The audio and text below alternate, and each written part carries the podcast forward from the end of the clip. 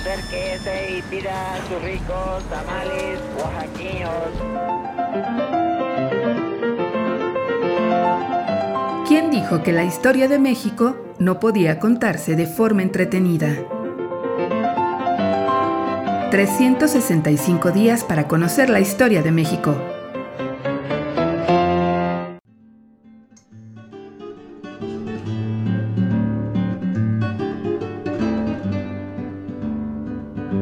Domingo. Lugares con memoria.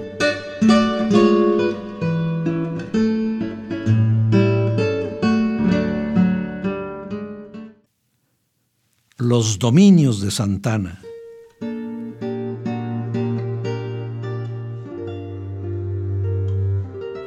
Cuando Santana adquirió la hacienda El Lencero, vieja propiedad construida por allá en el siglo XVI, en 1842 continuaba siendo el paso obligado de viajeros y comerciantes que marchaban a la Ciudad de México o regresaban al puerto. Su inmejorable ubicación a 9 kilómetros de Jalapa resultó un gran negocio para el caudillo. No en pocas ocasiones, don Antonio mandó cobrar impuestos por derechos de tránsito.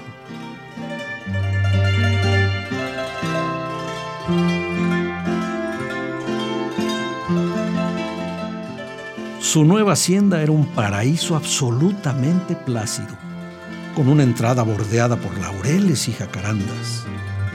La casa estaba edificada sobre una terraza natural, refrescada con la inmensa sombra de una vieja higuera, junto a la cual mandó construir un palenque para sus peleas de gallos y en donde solía desplumar a sus oponentes.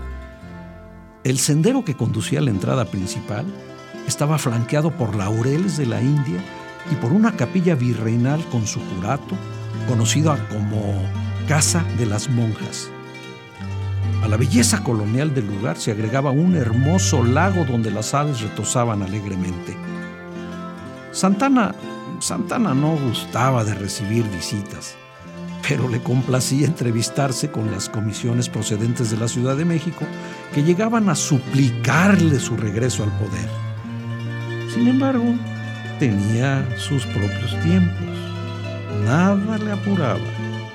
Dejaba que los partidos hicieran añicos a su vicepresidente para luego hacer acto de presencia como el único hombre capaz de calmar las turbulentas aguas de la pasión política. El amor no tardó en llegar a la hacienda, el encero. Dos años después de haber comprado la extensa propiedad, el 22 de agosto de 1844 falleció Inés de la Paz García, su primera esposa, dejando al pobre general viudo y desconsolado. Tan triste se hallaba el caudillo jalapeño que solo pudo hallar consuelo contrayendo nupcias nuevamente, 41 días después del deceso de doña Inés. Curioso enlace.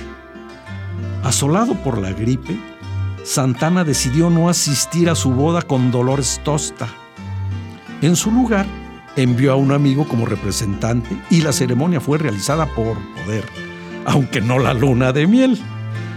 Muy quitado de la pena, don Antonio esperó tendido en su hamaca la llegada de su nueva y flamante esposa. Para demostrarle su amor, a Doloritas mandó reconstruir el frente de la vieja capilla las columnas y el campanario en estilo grecorromano, y aunque rompió con el estilo colonial original, nadie prestó mayor atención. El encero se convirtió así en el centro de operaciones de Santa Ana.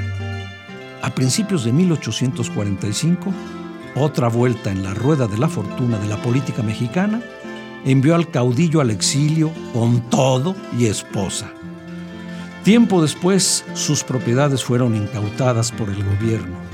Hoy, el Lencero es un museo. Lugares con memoria.